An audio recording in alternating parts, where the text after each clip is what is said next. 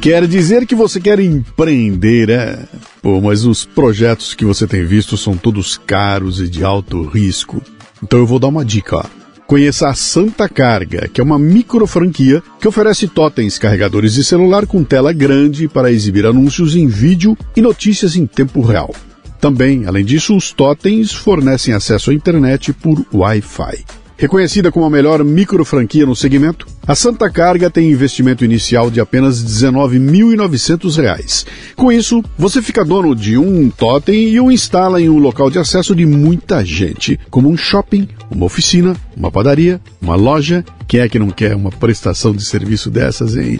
E aí o que, que você faz? Você vende para os comerciantes da região a veiculação de uma mensagem em vídeo ali no totem.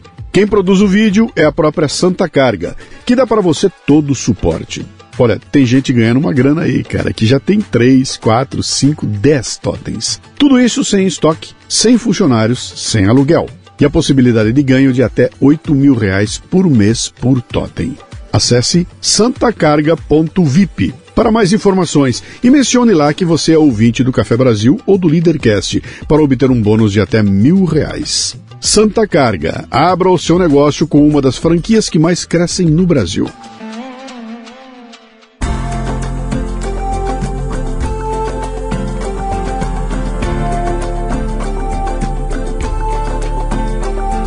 E o Leadercast nesta temporada chega a você com o apoio da Casa Portini.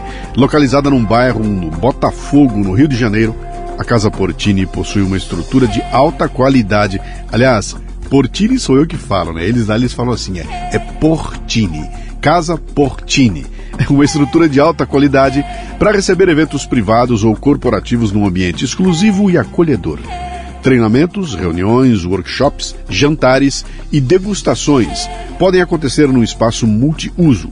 A casa dispõe também de um lindo estúdio de yoga e uma cozinha profissional, perfeita para aulas práticas e produção de vídeos. Visite o Instagram arroba Casa Portini. Se escreve Casa Porcini com C.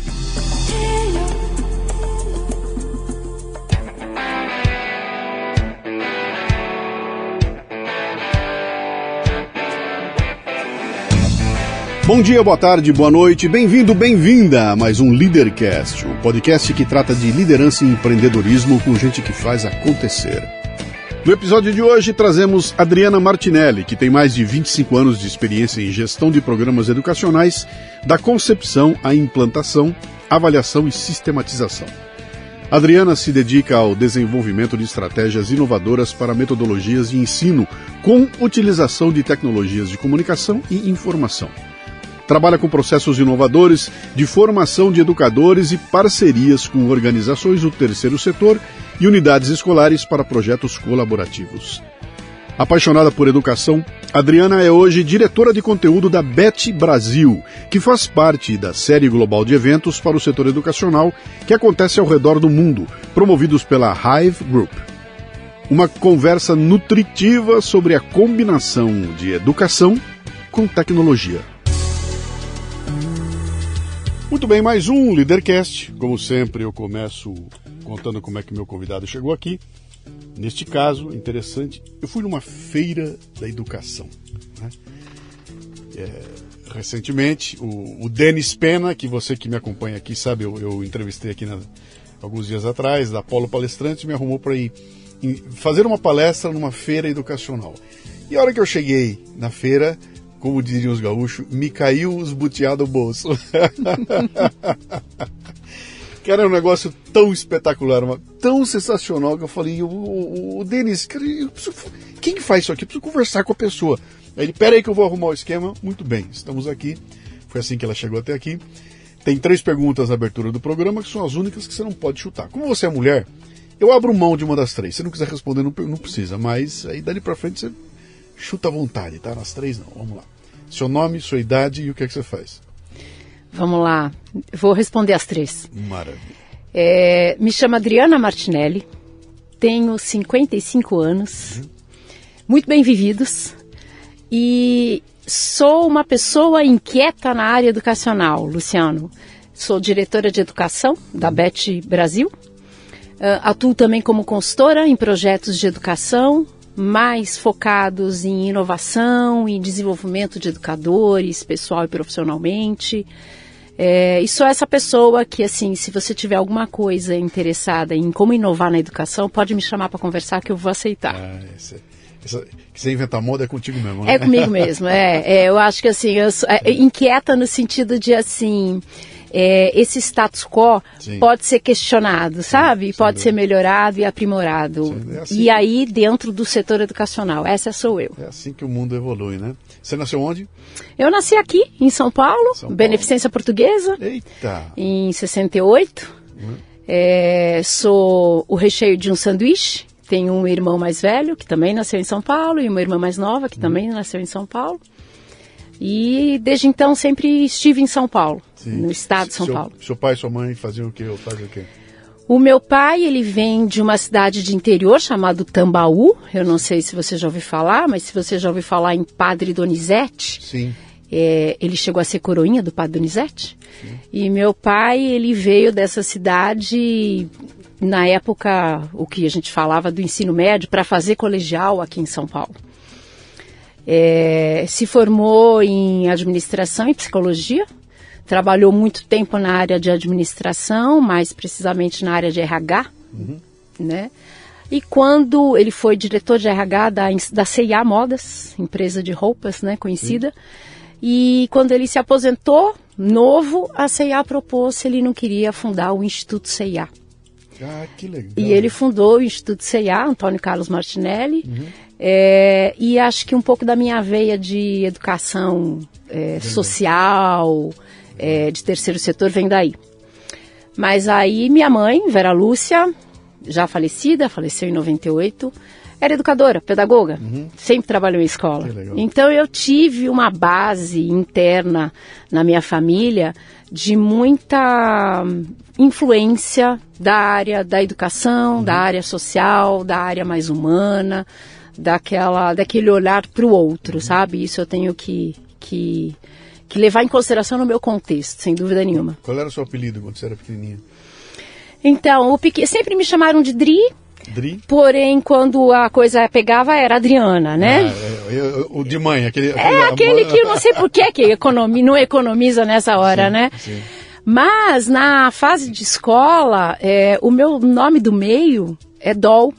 Uhum. Doll, em inglês, boneca. Sim. Família alemã. Então na escola eu era doll. Doll? Doll. Pô, legal. Eu, Tem muita eu, gente que me conhece por doll. É. Você. O que, que a doll queria ser quando crescesse? Pois é, ela nunca soube, sabe? Quando chegou no terceiro ano do, na minha época, ginásio, né? Agora ensino colegial, agora Sim. ensino médio eu sempre quis alguma coisa nova. É, é, essa inquietude minha de, de mudança de status quo nasceu em mim, sempre teve em mim. Então eu gostava demais de tecnologia naquela fase mas e gostava de usar a tecnologia. Eu, eu confesso que eu fui usuária de videotexto, de a gente se conectar por texto, de, de conversar por texto. Eu gostava demais disso. Mas naquela época, a tecnologia, o que tinha em termos de faculdade era ciência da computação, daqueles mainframes e, enormes. E era o comecinho. Eu falei, não me interessa entender o que tem dentro. Não é isso que eu quero. Eu quero saber como é que eu uso isso aqui. Uhum. Mas não tinha nada não tinha curso para mim em relação ao que eu gostava de tecnologia. E a minha mãe da área pedagógica, eu gostava disso, mas eu não queria fazer pedagogia. E ela falou, Dri, tem uma coisa aqui diferente, que a gente tem contato com a escola, que se chama fonoaudiologia. Sim. Falei, deixa eu ver o que, que, é isso. E aí ela me pôs em contato com algumas fonoaudiólogas para eu conversar, para ver a atuação. Eu prestei fono na PUC, entrei e fiz fono. Você fez fono? Eu sou formada em fonoaudiologia. Nessa cadeirinha esteve sentada outro dia, a Mara Belal. Aí ela foi minha professora. a Mara é uma grande A Mara foi Mara. minha professora. Na tua cadeirinha. É. é. E aí, Luciano, foi uma coisa interessante porque eu entrei, mas muito não com aquela convicção de que eu queria fono, tá? Sim. Eu entrei porque eu descobri que assim, isso aqui é interessante, isso aqui tem coisa. Eu sempre gostei muito de criança sabe, isso aqui pode trabalhar com criança, isso aqui tem uma pegada de, de desenvolvimento, gosto disso. No segundo ano de fono, Luciano, eu falei, eu não vou querer ser fono. Uhum. O que que eu faço? E aí foi quando eu conversei com meu pai, que é um guru. O que, que eu faço? Ele falou: Você sabe o que você quer? Eu falei: Não, eu não sei ainda o que eu quero. Ele falou: Bom, o que, que eu posso dizer para você? Vá até o fim para você ter o tão famoso diploma do ensino superior, mas aproveite esses dois anos que faltam para você tentar descobrir o que você gosta. Eu li aquele conselho e eu traduzi em eu preciso identificar o que eu gosto uhum. e eu preciso, ao mesmo tempo, passar na faculdade, mesmo lidando com coisas que eu não gostava. E o que seria o que eu não gostava? É, na época, a PUC tinha dois grandes cursos de fonoaudiologia. A PUC, de São Paulo, e a Faculdade de Medicina da USP, né, que também tinha um curso de fono. E a gente tinha naquela época uma certa rixa dizendo que o lado fono da PUC era muito mais voltado para humanas e o lado da medicina, é, o lado da, da Paulista de Medicina era muito mais a fono médica, digamos uhum. assim. Eu fiz PUC, quando eu decidi fono, eu escolhi PUC porque eu gostava muito desse lado humano, sempre gostei. Então, todas aquelas matérias de fisiologia do aparelho fonador, de audiometria, você não queria saber do que tinha dentro. Eu não queria saber o que tinha dentro, não me importava. Mas fazia parte, eu precisava saber como passar. Sim. E nós estamos falando isso de 86, 87. O que, que eu fiz com aquele conselho do meu pai e com a minha inquietação? Eu cheguei para as professoras daquela matéria e falei assim: é o seguinte, não me interessa essa matéria, mas eu preciso me formar como fono, mas eu não vou atuar nisso, que eu tenho certeza. Então eu não preciso desse conhecimento. O que, que a gente faz? Alguns professores falaram: some da minha frente é? e me apresenta algum tipo de trabalho, alguma coisa para que eu consiga te dar uma nota. Te dar uma nota. E alguns professores falaram: você tem 25% de possibilidade de falta. E aí eu conversei com minhas amigas, colegas que não seriam concorrentes, uhum. nunca, e falei: vocês têm que me ajudar. E eu abri brechas de espaço de horário porque eu precisava descobrir o que eu gostava de fazer. E eu comecei a dar aula particular. De? Tudo o que você possa imaginar. Eu vou dizer por quê. Porque eu comecei a. Primeiro, inicialmente de língua portuguesa, que é o que eu mais gostava. Mas depois que eu comecei a descobrir o que era dar aula particular, aonde eu conseguia descobrir que a grande dificuldade daquela criança estava atrelada à sua autoestima, uhum. do tipo, como é que é que eu consigo realmente aprender? Porque quando a criança vem e fala assim, eu não entendi isso aqui. Eu falava, mas o que você não entendeu? Eu, devolvia para a criança perguntas do tipo, o que, que você já fez para tentar entender? Você já perguntou para o seu professor? Seja isso. Eu começava a fazer com que essa criança se movimentasse. Entender que ela tem armas para. E para buscar soluções para os seus próprios problemas. Sim. Porque não adiantava eu ensinar aquilo, porque depois o problema ia vir de novo. Então, mas isso foi muito intuitivo. Na realidade, eu não sei se foi intuitivo ou foi o jeito que eu aprendi com meus pais uhum. a resolver o problema da minha vida. E eu fui fazendo isso. E eu fui ficando famosa como professora particular, porque as crianças pô, desembrochavam, desabrochavam. Era uma coisa que assim, eu fui conseguir, eu ia bem, sabe? Um processo que vai se cristalizando como um aluno que não sabe e começa a se fechar e, e, e, aí não sabe o que fazer, não tira nota e de repente você fala, não, pera um pouquinho, você tem condições de buscar? Uhum. E nós não, e essa, aquela época não tinha nem Google. E, e, não se trata de decorar a lição de casa, E não, não. se trata é do conteúdo. A mecânica, a se mecânica trata pra, de um processo de descobrir como é que eu faço uhum. você aprender a aprender. Uhum. Isso para mim foi muito natural. Eu, por isso que eu falei, qualquer aula, qualquer matéria. Uhum. Ah, mas vinha umas porque depois eu comecei a pegar todas. E vinha umas expressões de química que eu confesso a você que como eu decorei para uhum. passar de ano, eu não sabia o que era aquilo. Então eu não ia fazer ela decorar. Então eu falei, vamos pesquisar junto, vamos Sim. tentar descobrir junto como é que você acha que isso pode acontecer. Então eu, eu percebi que ali. E por que, que eu tinha resultado realmente?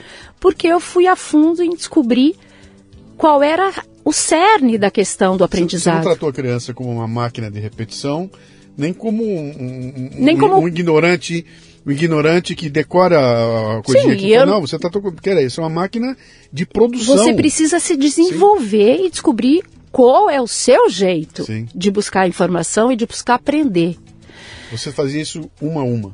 É, individual, é. aula particular. Então, e que... você, você eu estou ouvindo você falar, estou entendendo perfeitamente o que você está falando. Eu faço parecido, tá? eu chamo de fitness intelectual. P pode ser. Né? E, mas eu imagino a dificuldade quando você tem uma sala de aula com 30 crianças. Beleza, mas aí, Luciano, eu falei assim, cara, gostei disso. Uhum. Gostei de ver isso, porque eu estava naquele processo assim, vai descobrir. A pergunta do meu pai que ficava na minha mente, vai descobrir o que você gosta. Eu falei, gosto disso. Gosto de ajudar as pessoas a se desenvolverem. Eu não estava pensando em educação, em pedagogia, tal. gosto de ajudar as pessoas a se desenvolverem e acho que eu consigo achar um jeito. Mas enfim, me formei como fono, né? Precisava me formar e me formei como fono. E, e o meu TCC, porque eu precisava fazer, para todo mundo precisar fazer um TCC para se formar em fonoaudiologia, e as minhas amigas com pilhas de livro estudando sobre o, o alto risco do bebê, da dificuldade de, audição do bebê de alto risco. Eu falava assim, meu Deus, o que, que eu vou fazer nesse TCC? Se eu gostava de uma coisa muito prática. Aí eu vim com aquela história de a rixa de medicina e humanas. Eu falei, eu já sei o que eu vou fazer. O curso de fono é recente, ele tinha 30 anos de existência quando eu fiz. Eu vou fazer um eu vou fazer um mapeamento dos egressos das fonoaudiólogas desses 30 anos, para saber se essas pessoas, essas pessoas estão atuando mesmo na área de humanas, para saber uhum. se essa tem fundamento isso. Sim. A, né, o presente eu entrego para a PUC, ó, tá aqui, ó. Então eu fiz lá intervalado cinco em cinco anos, peguei, a PUC me deu toda a informação das formandas, fui atrás, uma coisa muito prática, muito real, muito. Entrevistando uma por uma. Uma por uma. Difícil de achar todas. Sim. Algumas tinham saído da área já, o que me indicou que, opa, será que tem né, espaço para isso, mercado para isso, enfim.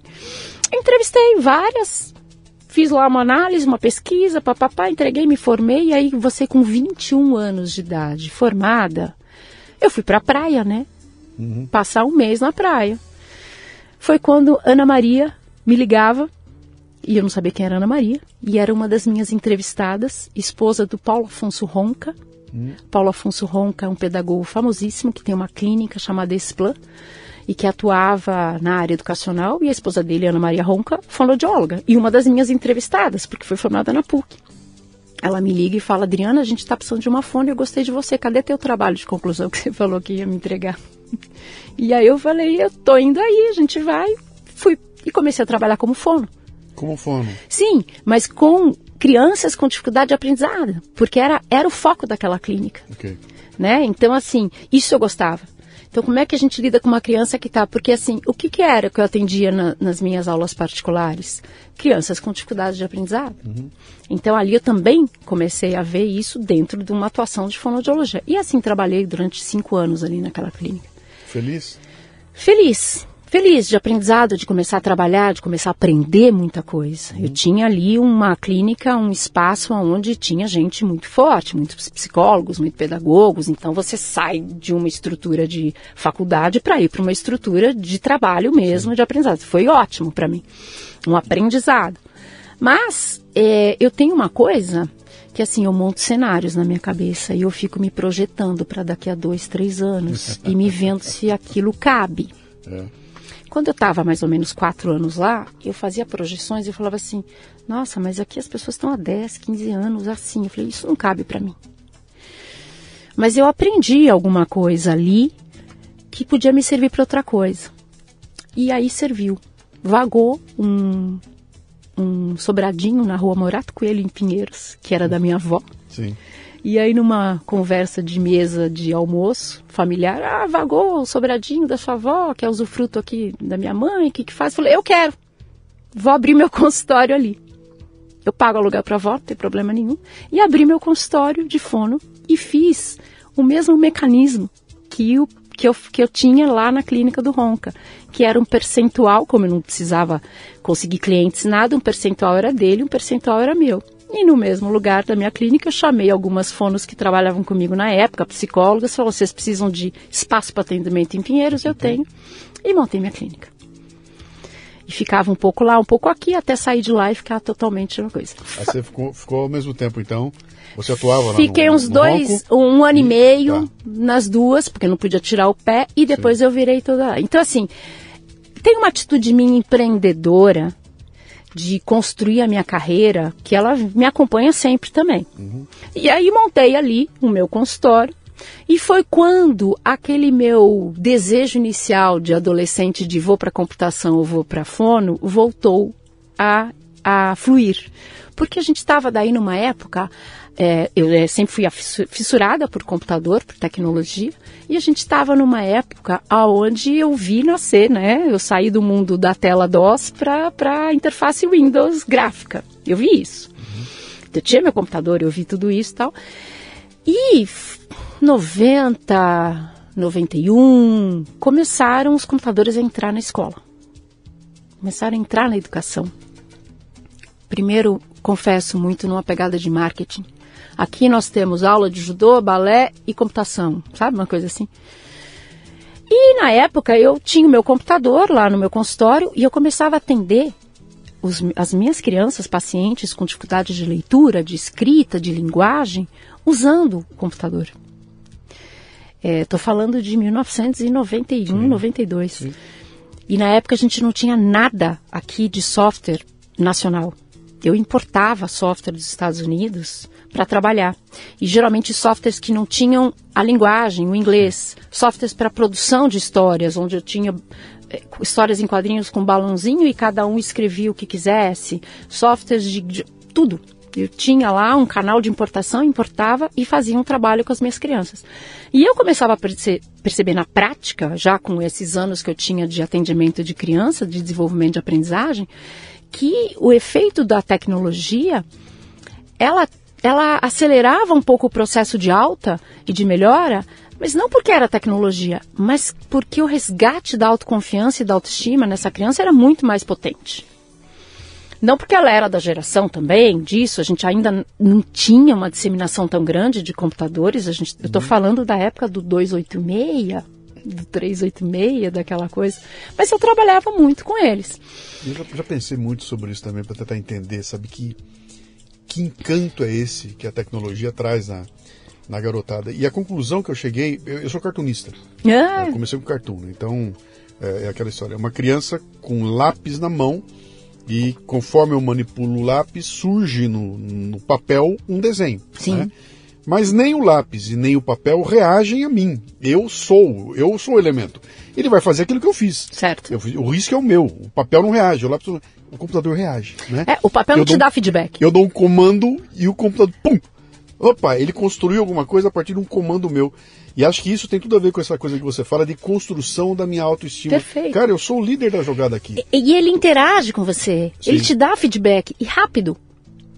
Por que, que um game, por que, que o jogo é, é algo tão fascinante uhum. para essa geração não diria só do, das crianças, mas está cheio de adulto que ama jogar. Sim. Porque o feedback é imediato. Sim. O desafio que é posto para você é imediato. Sim. E aí você consegue desenvolver um monte de outras coisas e, aí em função disso. Não dói, né? Quando você erra, não, não dói. dói. não. não, porque não é encarado como erro. É. Essa é a questão, é, é, o erro no sentido de, opa, não consegui aqui, mas eu vou conseguir. Sim.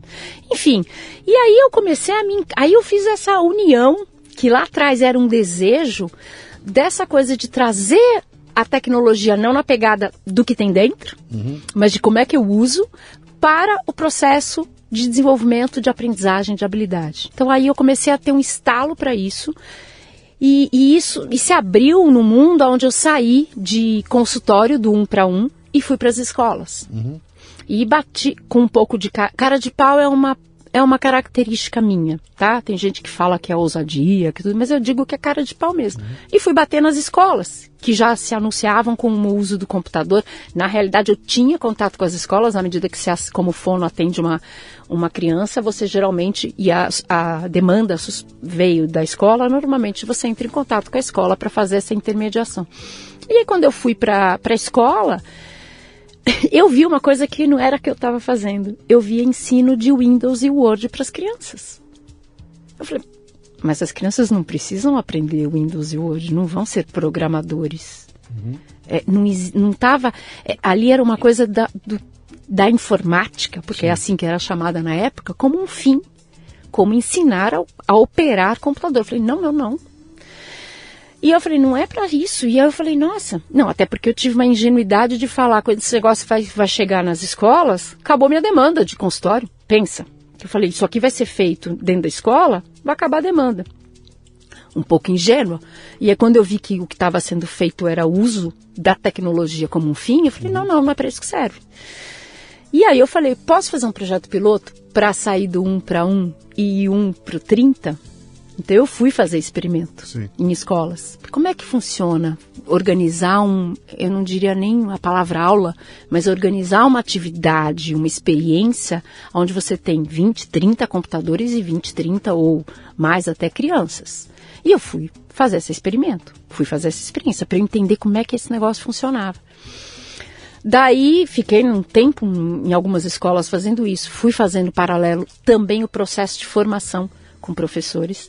E nessa fase, Luciano, nasceu, não sei o quanto você conhece no setor educacional, mas nasceu a Escola do Futuro da USP. Sim. É, foi exatamente nessa fase que, que, começou a surgir, a emergir a tartaruguinha logo uhum. do, da Unicamp, várias, várias ferramentas, várias, começou um boom que da tecnologia. Que ano era isso? Então, eu estou falando do início da década de 90. Era o começo dos anos 90 ainda. É. É. é. É, eu acho que o boom maior de, de tecnologia na educação, nós estamos falando mais para 95 em diante. Mas a década de 90 foi o grande boom de tecnologias na educação. O primeiro programa nacional de, de tecnologia na educação do governo federal, o ProInfo, ProInfo distribuiu cinco computadores para escolas públicas, não para todas, mas para um bom número, para que montassem os seus laboratórios de informática. Esse foi o Proinfo. E que tem histórias para contar, hum. inclusive de empresas que a brincadeira que está por trás disso, que criaram e existiam. Você lembra que existiam empresas que punham capas no teclado e no monitor? As, as capinhas? Sim. Você lembra disso? Lembro, lembro. Que era para não juntar pó? Lembro, lembro. E que lembro. também não se usava tanto, né? Então tinha que ficar encapado. Sim, sim, lembro. Então, assim, dizem que elas faturaram muito com as escolas públicas. Por quê? Porque as escolas públicas receberam aquilo e não tinha a mínima estrutura de instalar e de operar. Entende? Então foi assim, a gente teve muito processo é, errado e o meu problema não é com o erro, uhum. mas assim com a falta de rapida, rapidez no ajuste e no, no, no, planejamento mais sistêmico Sim. de uma estratégia dessas, né? Então assim essa fase eu vivi tudo, eu experimentei tudo isso e sempre com esse pano de fundo de entender realmente como é que criança aprende sabe? Na prática, e claro que depois da minha prática eu fui buscar teorias, claro. fui fazer especialização em psicopedagogia, fiz especialização na Escola do Futuro em novas tecnologias de comunicação e informação. Então aí você vai agregando o processo formativo para ter uma estrutura maior e fui trabalhando sempre nessa área. Fui para 97, 96, 97, eu fui um pouco para a escola pública para conhecer a realidade da escola pública. Fui ser voluntária numa escola ah, de isso, Interlagos. Isso, isso ia te perguntar, como, você foi como para lá? Como eu cheguei lá? Como, não, não, você foi não como uma fornecedora de, você foi como uma voluntária. Então, vou te contar por que, que eu fui como voluntária. Como essa, essa fase de muita tecnologia na educação foi um boom muito grande, nós estamos falando aí de 96, 97, e nessa época o meu pai, como eu disse, era presidente do Instituto CIA ele começou a receber muitos pedidos de projetos de escola, de laboratórios de informática. Ele sabia que eu trabalhava nessa área, ele falou assim, olha o que, que eu estou recebendo, o que, que eu faço com isso? Aí eu falei, você não entrega computador sem, nenhum, sem um projeto claro definido, porque senão ele vai ficar lá sucateado. Ele falou, mas eu não sei como fazer isso. Eu falei, então a gente vai fazer uma negociação e uma parceria, porque eu não quero, por uma questão ética, trabalhar para vocês e cobrar de vocês, mas eu quero conhecer a rede pública. Então eu me ofereço para um desses projetos aqui que você acha interessante, como estratégia de investimento e de localização e que conhece algumas pessoas. Deixa eu conhecer essa escola, eu ajudo essa escola a melhorar esse projeto, mas você vai acabar dando esses computadores para essa escola depois. E com isso eu conheço a rede pública. Legal. Então todo sábado eu punho o meu desktop no carro, ia lá para a escola pública de Interlagos e levava meu computador lá.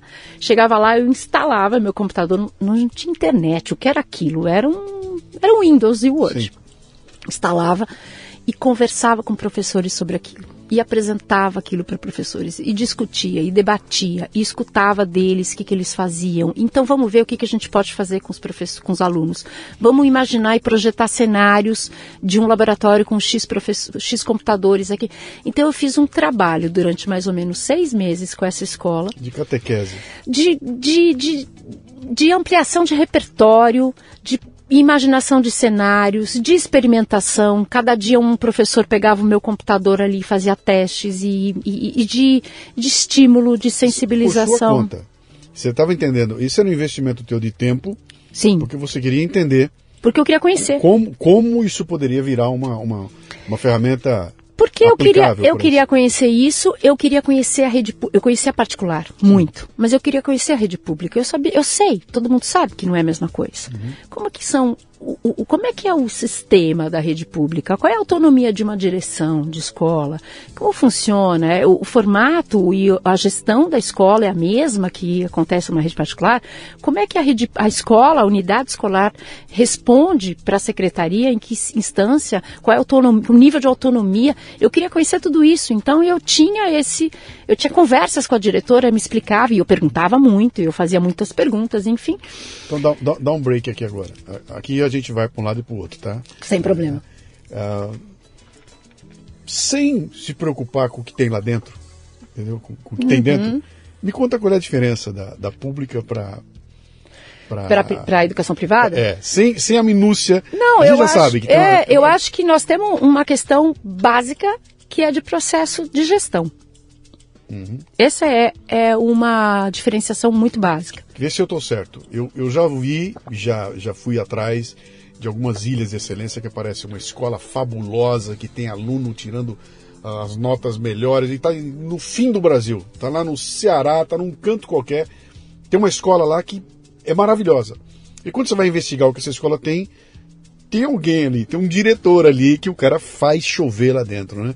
E o problema não é o mecanismo de voto, é ele essa figura, quer dizer, esse dirigente. Essa liderança, é sim. o cara que faz a diferença. É isso mesmo? Eu acho que isto sim, uhum. sem dúvida nenhuma, mas isto independe de ser público ou privada, uhum. tá? Porque você pode ter dentro da rede privada uma boa gestão que sim. faz acontecer sim. e você pode ter uma gestão numa rede privada que não faz acontecer. Ponto. Mas o que eu digo como diferenciação da gestão é que, vou dar um exemplo básico. Se você é diretor de uma rede privada, de uma escola privada, você tem total autonomia para contratar o professor que você quiser. E para mandar embora. E para mandar embora. Sim. E para estipular valor do valor dele e para contratação, enfim. Na rede pública isso não acontece. Uhum. Então isso já é um fator.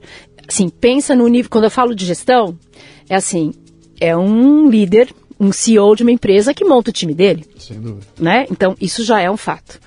O segundo, é, uma rede privada, uma escola privada tem também autonomia de contratação de uma, um parceiro, de ah, eu quero esta ferramenta para usar aqui no computador dos meus alunos. Ele vai lá e contrata, ele tem gerenciamento de, um, de recurso muito mais ágil e fácil, com autonomia. A rede pública tem um recurso limitado e pouca autonomia de uso disso, porque às vezes os recursos vêm, como é que eu vou dizer, carimbados, né? Então, um recurso para aquisição disso, um recurso para aquisição de outra coisa. Então, assim, tem, mas às vezes ele vem carimbado. Então, tem, tem, um, tem um componente político também na escolha do. Tem também dessa, dessa essa questão. Que, se você for no privado, eu quero o cara mais competente que eu puder encontrar nesse segmento, porque isso aqui é um business, Sim. tem que dar resultado. No público não é bem assim. Sim. É, eu quero alguém que atenda meus objetivos políticos na, do cacique da região aqui. Bota o fulano e ciclano que não precisa ser. Então tem assim, tem é, essas, isso que eu estou falando são questões, é, vamos dizer assim, administrativas Sim. de gestão que são claramente diferentes. E aí não precisa ir longe. Você tem isso representado no sistema de saúde, uhum. né? Claramente colocado. Você tem isso. Então assim, isso está posto. Do ponto de vista pedagógico, eu diria que você não tem nenhuma limitação de diferenciação. Tá? Por quê? Porque você tem condições de trabalhar é, é, uma educação de qualidade Sim. em qualquer uma das, das instituições. Não tem isso. Aí você pode perguntar, poxa, Adriana, mas será que a gente tem bons professores na rede pública? Eu vou dizer, talvez por questões da gestão e da autonomia administrativa, talvez a gente não consiga. Então, é aquilo que eu falei, o diretor não tem. O, o professor chega para ele. Ele não escolheu esse professor. Ele tem restrições e dificuldade de fazer formação neste professor. Este professor da rede pública, talvez por uma questão de recursos e, e salário, ele trabalha em duas, três escolas.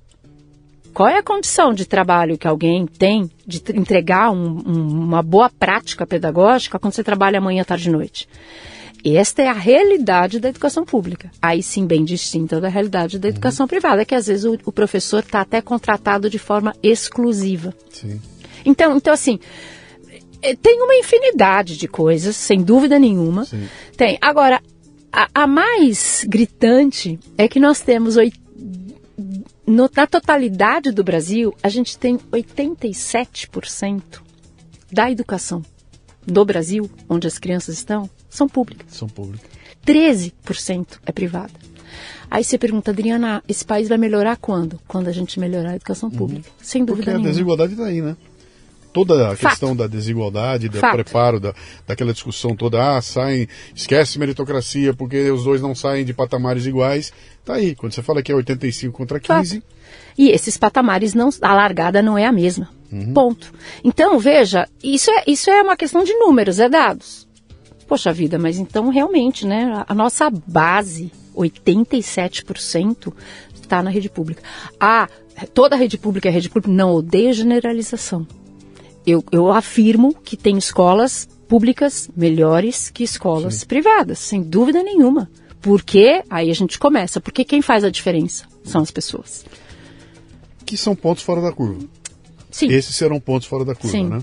Mas assim, toda vez que a gente. Você deu um exemplo muito bom. Toda vez que a gente vai olhar, a gente olha, tem uma cabeça ali diferente que está agindo com uma atitude diferente, com um propósito claro, com uma, uma ação diferente e geralmente tem uma liderança que faz a diferença. Então, isso não tenha dúvida. É o maestro que está orquestrando ali toda alguma Você coisa. Quer ver? Deixa eu fazer uma conexão com uma coisa que você falou aí que foi bem legal, que você falou lá atrás. Pô, sobrou, sobrou o sobradinho da minha avó. Eu quero me daqui, eu vou lá, eu pego, pago para minha avó, monto a minha clínica, chamo as outras meninas, elas vêm trabalhar aqui e a gente faz uma divisão aqui. Tem, quer dizer, essas meninas que foram lá com você, que também não se estariam começando ou estão procurando, elas estão sendo atraídas por alguém que assumiu um risco.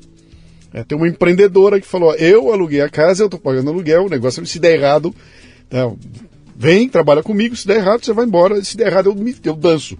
Eu ia falar um palavrão aqui, quase saiu. Eu danço, porque vai sobrar nas minhas costas, né? Ah, que é muito parecido com essa liderança dessa escola também. Tem alguém ali que está assumindo todo o risco. Teve um cara que chegou e falou, Exatamente. cara, eu tenho a visão, eu vou conduzir o barco, a responsabilidade é minha, se der errado, eu vou me ferrar. E junto com ele vem uma série de outras pessoas que vêm, estão ali. Eu acho que é, essa atitude, da, da- e aí não tem a ver com escola, tem a ver com pessoas. É. É, isso tem a ver com uma liderança inspiradora. Sabe? A gente precisa cada vez mais dessa inspiração. O termo que eu uso é, é liderança nutritiva. É isso, tá? É, mas é isso, é, aquela que motiva, aquela que inspira, aquela que inquieta o outro, que provoca no sentido positivo e que faz com que o outro se mexa, né? Eu acho que a gente está a gente tá muito não tem mais o que provar de que temos uma educação hoje em dia e aí eu coloco pública e privada que não está atendendo às reais demandas dessa sociedade contemporânea. Isso é fato. Né? Isso é fato. Ah, vou trazer um dado muito recente. É, a gente está recebendo aí notícia de que a Holanda foi agora o terceiro país que decretou proibição do uso dos celulares em todas as aula, escolas, sim. das salas de aula até Fundamental 2. Ela foi o terceiro, porque isso já estava posto na França e isso já está posto na Finlândia. E aí vem jornalista fazer pergunta do que, que a gente acha disso. Eu acho que isso não deve durar quase nada de tempo. Porque, vamos pensar, é, nenhum radicalismo é positivo, uhum. nenhuma decisão é, totalmente contra ou totalmente a favor, ela vai funcionar para resolver um problema. E aí, essas questões que vêm, elas mostram para gente que assim, tem algo errado, porque não pode ser a proib... A, o, é proibido proibir. Uhum. A gente sabe disso. A gente sabe que a gente está numa, gera... numa sociedade, numa época que tende a ser cada vez mais imersa por tecnologia. Olha o que tem de tecnologia nesse estúdio aqui. Uhum. A gente vive interagindo e sendo mediado por tecnologia. A gente precisa aprender a fazer isso de forma crítica e consistente. E se eu tiro isso de um processo altamente importante, formativo, da época daquela criança, eu estou privando a criança de se desenvolver. Ponto. Eu tenho uma historinha que você vai adorar. É um, é um, é um case um, um avião em pleno voo e uma criança no corredor enchendo o saco de todo mundo. E a criança corre e grita, e berra, e bate, no, e tromba aqui. Mas ela enchendo o saco de todo mundo, todo mundo incomodado. E o pai e a mãe nem aí, a criança para lá e para cá. E aquela incomodação, incomodação. Aí um dos passageiros não aguenta, chama a aeromoça e fala: Você vai fazer alguma coisa? Aí aquela, aquela situação esquisita, a aeromoça vai lá no ouvido da criança, fala alguma coisinha, pega a criança pela mão e leva lá na cabine para ela conhecer o piloto, ver aquela coisa toda. Hoje em dia isso já é proibido, né? não pode mais. Não pode. Leva lá, né? E aí acabou, o voo chega, termina tudo. Aí o passageiro, na hora de sair, vira para a aeromoça e fala: Cara, sensacional, cara. o que, que você fez para resolver esse problema? Ela falou: Não, eu resolvi o problema da criança. eu resolvi o problema da criança, não, não, foi o seu. Não de vocês. Né? Então, quando você fala o seguinte, cara, é, proíba o celular na sala de aula. Resolveu o problema de quem? Não, do, do professor que não está sendo Que não sabia a como criança, lidar com aquilo. E, e, talvez incorpore o celular à aula. Entendeu? É, a máquina está na mão dele, ele tem que entrar na aula. Por que, que ele está fugindo daquilo? Porque ele tá, não, não, não, tem atenção naquilo. Veja, Luciano, volte para a sua sala de aula uhum. do, do sexto ano do ginásio, sétimo ano do ginásio. Não existia tecnologia nenhuma, Nada. certo? Sim. E você estava lá fazendo aquela aula. Vamos combinar que esta, esse, com pouquíssimas mudanças, essa aula ainda existe nas salas de aula. Uhum. E aí imagine um aparelhinho desse aqui, um celular na mão dos alunos. Vibrando ali, vibrando ali na Como minha... é que a professora... Não dá, não dá, não, dá, não, não consigo. Então o que, que eu faço? Tiro o aparelhinho para continuar fazendo aquilo que eu estou fazendo. Uhum. Gente, desculpa, mas a pergunta não é essa. É, quer dizer, a solução colocada não resolve o real problema, porque eles estão olhando para outro tipo de problema, que é essa historinha do avião, exatamente. Uhum. E isso é sério, por isso que eu falo, isso não pode durar. Porque se durar, nós temos um outro problema que ninguém está olhando ainda, que é ou a gente vai encarar de vez essa mudança necessária e disruptiva no processo de como é que a gente educa é, dentro de um espaço chamado escola, ou teremos um problema.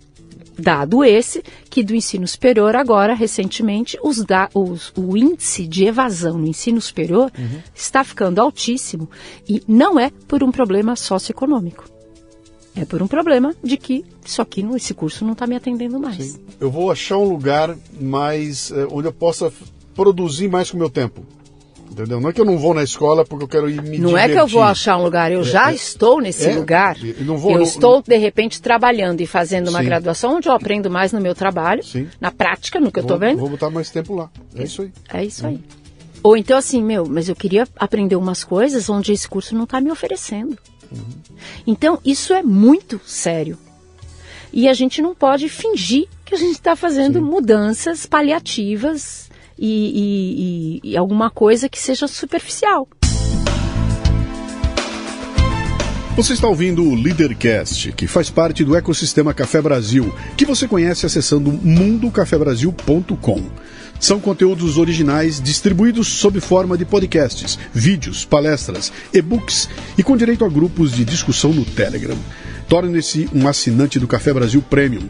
Através do site ou pelos aplicativos para iOS e Android, você pratica uma espécie de MLA, Master Life Administration, recebendo conteúdo pertinente, de aplicação prática e imediata, que agrega valor ao seu tempo de vida. Repetindo, mundocafebrasil.com.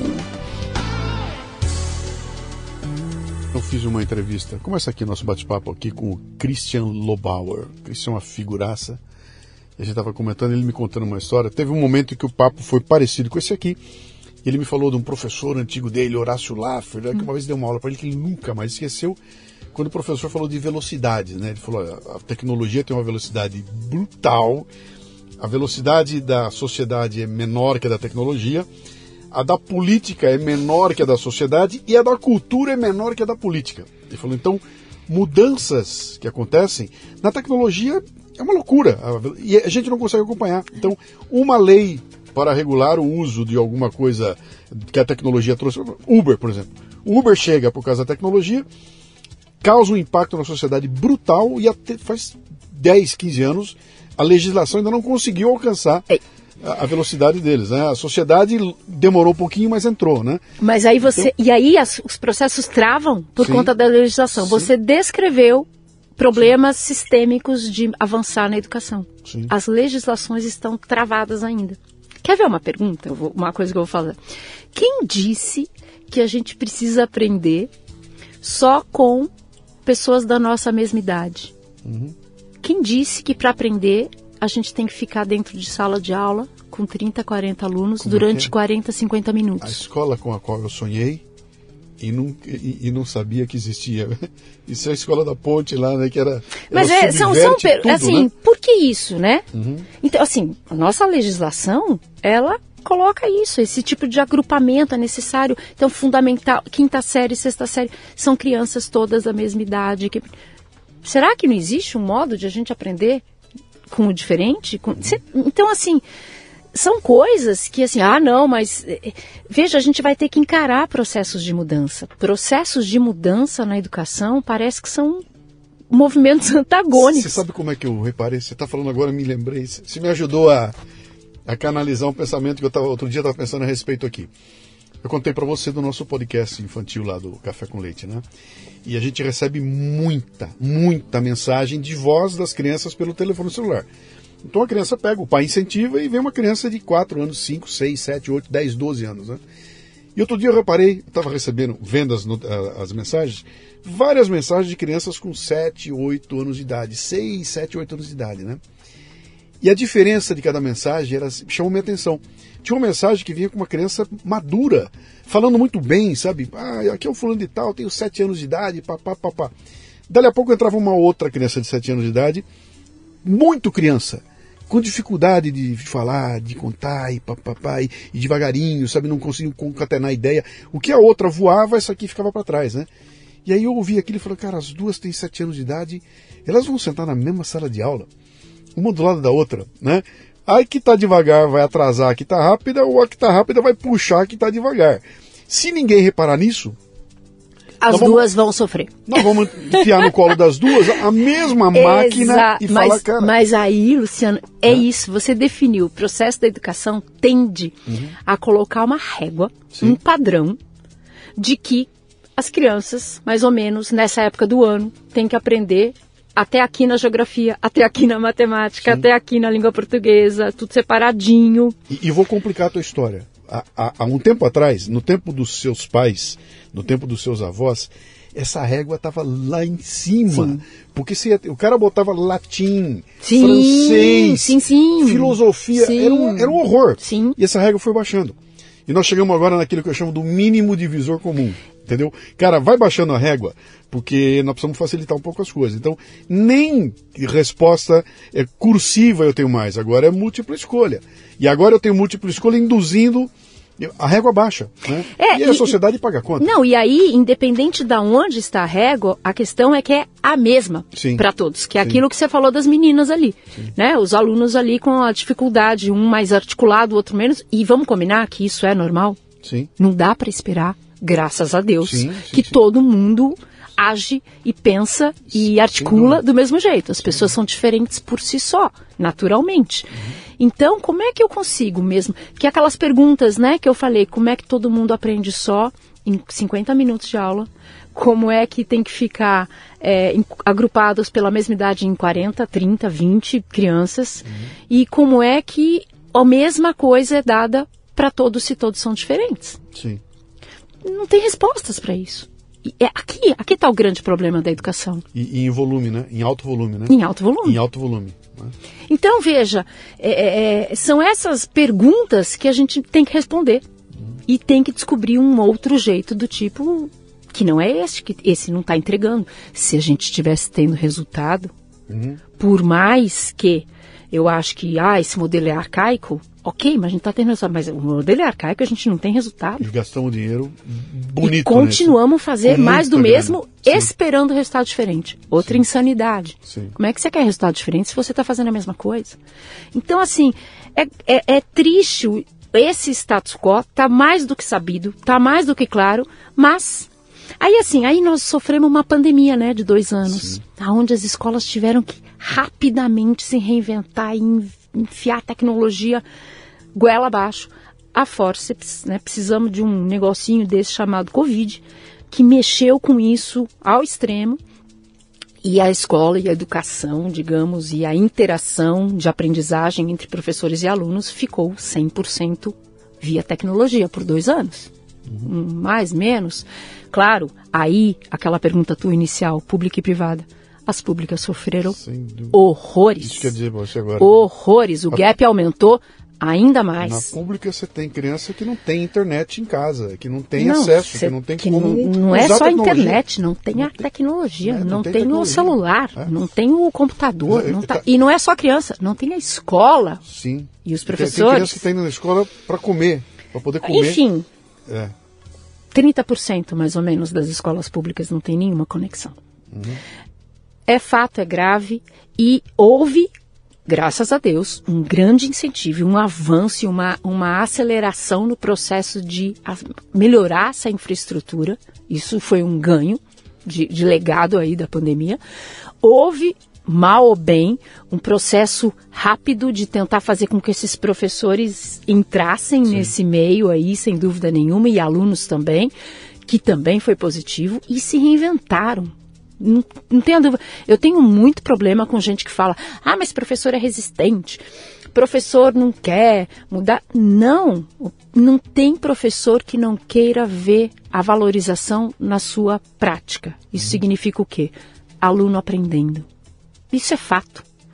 O que tem, e claro, é pouco tempo de escuta desse professor, de quais são as suas questões, o que que está acontecendo, como é que eu posso te ajudar a fazer com que você melhore. Sempre vem muito processo top-down. E aí não precisa ser dentro da educação. Quem é que gosta de um processo top-down sem se sentir engajado e participativo? Então, tem muita coisa aí que eles são pouco escutados, sem dúvida nenhuma. E aí não é uma questão de resistência. Você vem me dizer o que eu tenho que fazer, mas você nunca perguntou Sim. se eu tenho alguma ideia de como fazer isso. Sim. Esse é fato, isso é histórico também, né?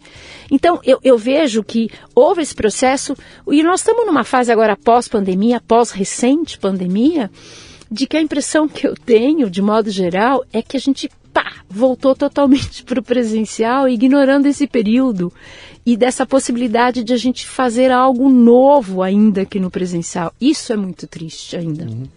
Sabe? Aí você não tem, você desconectou de novo. E aí você tem um processo agora que está vindo aí via Europa de que assim, corta tudo da tecnologia então.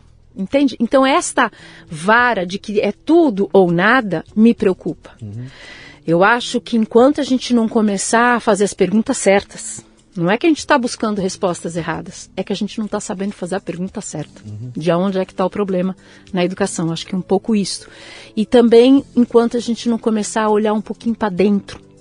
Essa, a dica que eu dei agora, né, numa entrevista para uma revista foi antes de a gente falar, nossa, mas se a Finlândia, que é referência educacional, tirou os celulares, vamos tirar os celulares. Sim.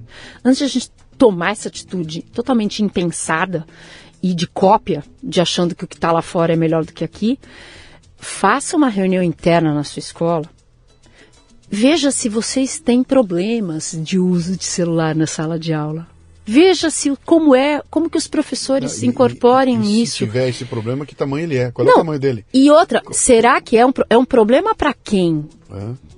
né? Porque onde é que está isso? Vamos entender problema, vamos entender a fundo o que é problema, vamos escutar os alunos para a gente ver como é que eles acham que isso é bom ou não.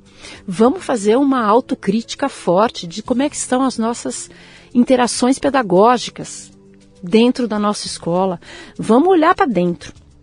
Eu acho que nós estamos numa fase na educação que a gente precisa parar tudo que tem de grandes coisas bombardeando a gente e fazer uma Uma, uma, intros, uma introspecção. uma fase de vamos olhar para dentro. uma- nós somos muito bons em, em, em perspectivas, né?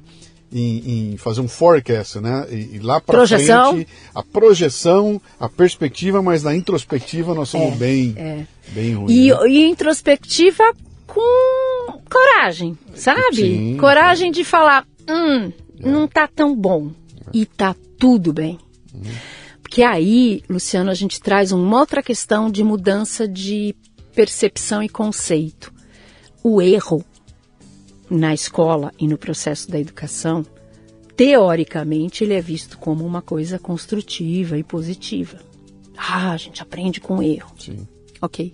Você já recebeu alguma prova na sua vida com um monte de X vermelho e de erro e nota baixa? Qual foi o impacto daquilo? Em mim, pô, Sou um. Desculpa, mas sou um sou zero merda, esquerda. Sou merda. Pô, vovô, meu pai vai me pegar, no meu, vai me encher o saco, cara. Ué, mas você errou. E o É. erro é, pro- é positivo, é. construtivo. Você entende? Sim. Então, assim, nunca ele foi praticado como um processo construtivo. Uhum. Ele sempre foi punitivo, ele sempre foi um fracasso. Você não é bom, você tem que. Então a gente tem que ressignificar radicalmente isso. E aí tem um, um guru que eu gosto muito, Silvio Meira, de Pernambuco, e que ele fala o seguinte: a gente tem que sair do binômio certo-errado e ir para um binômio mais adequado e menos adequado. Isso funciona. Então, na realidade, é o seguinte: você está certo ou você está errado em relação a tal régua? Não, eu tenho pessoas que estão mais adequadas ou menos adequadas, mas isso pode ir sempre melhorando. Essa é a questão. Como é que a gente consegue sair de um processo que, ah, deu errado? Não, não deu errado. O meu medo nessa posição é que nós vamos cair naquele 880 também, né? Relativiza tudo. Pois é, exatamente. Então, quando você falou ali, você, você correu um risco ao pegar o sobradinho da sua avó e trouxe um monte de gente junto e se desse errado. Não tem não, dar, não tem dar errado para mim. Esse é um conceito. Eu vou precisar ajustar muita coisa, talvez. Entende? Tem, tem processos que vai mais fluido, porque de cara eu adequei certo, e tem processos que vão levar mais tempo e eu vou precisar de mais ajustes, digamos assim. Se, se der errado, alguma coisa. E se deu errado? É, é a tua perspectiva de que, cara, dê errado, tomei um prejuízo financeiro e aprendi Exatamente. como não alugar um sobrado e Exatamente, convidar as pessoas vir aqui. exatamente. Desse jeito não deu certo. Entende? Então, assim, é, é- é, não foi tão adequado. Então, eu vou virar a chave, vou para outro canto, vou para outra coisa. Então, assim, eu acho que esse é um pouco do conceito de que, assim, você pode melhorar e construir sempre. Não tem esse relativismo de certo errado. Não dá mais para a gente ter. Não tem uma questão de que existe uma solução única para todos os problemas. Isso não tem também. Esse é um processo complicado na educação. Tá todo mundo buscando qual é a tábua da salvação para colocar, seja com o uso do computador na escola, seja com isso. Ah, isso dá certo? isso dá- A pergunta é isso, deu certo? Não, deu certo para ele, mas eu não sei se isso vai Não, dar certo para você. Entende? Vamos, vamos chegar na Beth Educar, Vamos chegar. que isso me interessa bastante. Conta para mim um pouquinho do, do histórico da, da, da A Beth Educar- eu vou- vou vou- deixa eu voltar aqui, ó. Eu falei lá no começo e tô de novo. Nós estamos conversando aqui agora porque eu fiquei absolutamente encantado com o que eu vi lá. Eu fui na Beth Educar, Beth, B-E-T-T, né? É o nome Posso até. Be- É, Be- Educar. é uma sigla. Isso. E eu fui lá esperando encontrar algo grande, e encontrei algo quatro vezes maior do que eu imaginava, totalmente dedicado para a educação. É, o, que, o tema lá era educação. E eu saí de lá e falei, cara, eu- conversar com alguém aqui. Então, você está aqui por causa do meu desbunde. De, de Porque eu também Beth, né? te convidei de estar lá, né? É essa a questão. Então, Luciano, a Beth, é, ela é um, uma grande comunidade global de educação e tecnologia. A gente se identifica desta forma Sim. e que organiza eventos ou estratégias ou espaços para que todo o segmento educacional se conecte. Tá? Essa é a grande. Se você se eu, você viveu ali e vou descrever, a Bet Brasil é realmente uma grandiosidade em termos de tamanho uhum. e ela está ali para a gente colocar as pessoas e os atores da educação, e aí eu estou falando de empresas, educadores, gestores, secretários de educação, jornalistas que, que cobrem educação, todos os atores da educação. Fabricante de caderno, fabricante de caneta, de tinta. O quem, quem estiver olhado na educação está ali. Está, ed, edtech, startups da educação. Sim. Até para colocar esse pessoal em contato com esse pessoal. Para hum. quê? Para fazer negócio, para aprender junto, para se conectar, para pensar a educação. Essa é a Beth, a grande articuladora do sistema educacional brasileiro barra América Latina. Uhum. Por quê? Porque a gente tem esse modelo em três lugares do mundo. Em Londres, aqui no Brasil e na Ásia. Nós temos... A Beth não é brasileira. A que Beth... O que quer dizer o Beth? British Educational Training and Technology. Ou seja, é, ela, ela nasce para ser este evento associado à educação e tecnologia. É, ela é uma empresa do grupo Hive, que é londrino, que é britânico, e ela tem esse evento em Londres, é o maior deles, acontece em janeiro. Brasil, o segundo deles, que é o que você conheceu, e Ásia, em termos de porte, o terceiro deles Sim. também. Então, é. Que poderia ser Brasil, Brazilian Educação, Tendências e Tecnologia. É, é a gente ficou conhecido como Bet, depois vieram esses canais de aposta Sim. de futebol. Putz, o mesmo nome. Mas que, ok, a uhum. gente veio antes. Mas enfim, a Bet ela tá aqui no Brasil desde 2015. Uhum. E eu te conto porque Bet Educar, agora a gente está muito tentando transferir para Bet Brasil porque existia já uma feira aqui no Brasil chamada Educar Educador. O Educador era o congresso e a Educar era a feira, desde 1994. Uhum. Então a minha relação com Beth, ela começa em 94, quando eu comprei um stand lá na Educar para poder expor toda a minha, o meu know-how que eu tinha na época de formação de professores usando tecnologia e tal. Então eu comecei como expositora, eu já tive ligada a Beth como expositora. Legal. Depois, lá para frente, me chamavam muitos anos como palestrante, como eu te chamei esse ano. Uhum. Eu ia muito como palestrante. E agora, recém, em 2020, eu tô do lado de dentro, pautando e definindo curadoria de temas e de, e de palestrantes e de estratégias para este evento grandioso que você viu. Ele acontece anualmente, Uhum. aquele modelo de evento. O ano que vem a gente vai para um espaço maior, a gente vai para o Center Norte. Caramba, maior. É, ainda. maior porque cresceu. É? E o Transamérica já não suporta mais crescimento. Então a gente vai para um espaço maior, que tem possibilidade de crescimento tanto do ponto de vista do pavilhão, que é a exposição das empresas. Esse ano a gente tinha 300 empresas uhum. expondo lá, de todos os segmentos possíveis da educação. E a gente tinha nove auditórios eu, eu organizei 180 sessões de conteúdo, Caramba. 400 palestrantes. Em dois dias? Quatro dias quatro, de evento. Quatro dias, quatro quatro dias, dias de evento. É, então, assim, esse é o grande evento mais conhecido no Brasil, né? Então, dificilmente você vai falar com um educador que nunca ouviu falar na Bet Educar, ou na Bet Brasil, né? Ou na Bet, simplesmente. É, e é esse espaço de conexões entre as pessoas para que busquem novidade, inspiração e para que busquem soluções para os seus problemas, sem dúvida nenhuma. Então a gente está cada vez mais é, tentando buscar a melhoria da experiência do congressista, uhum. né, que vai lá para dentro dos auditórios, aquelas pessoas que te ouviram na palestra, e do visitante na BET, porque tem, tem os dois públicos, tem aquele que só visita a feira e tem aquele que também entra dentro dos auditórios. E a gente quer fazer um trabalho de melhoria da experiência dessa pessoa. Eu digo por quê? E você vai entender agora, porque a gente estava falando desse modelo tradicional de educação. É, quando você tem uma sala de aula, e você vai lembrar na sua memória, o que é para você? Descreve uma aula para mim. Independente. Com a, com a minha memória? É, independente da, da, disciplina. Vou sentar na minha carteirinha, hum. vai entrar um professor e vai fazer uma exposição sobre um determinado tema.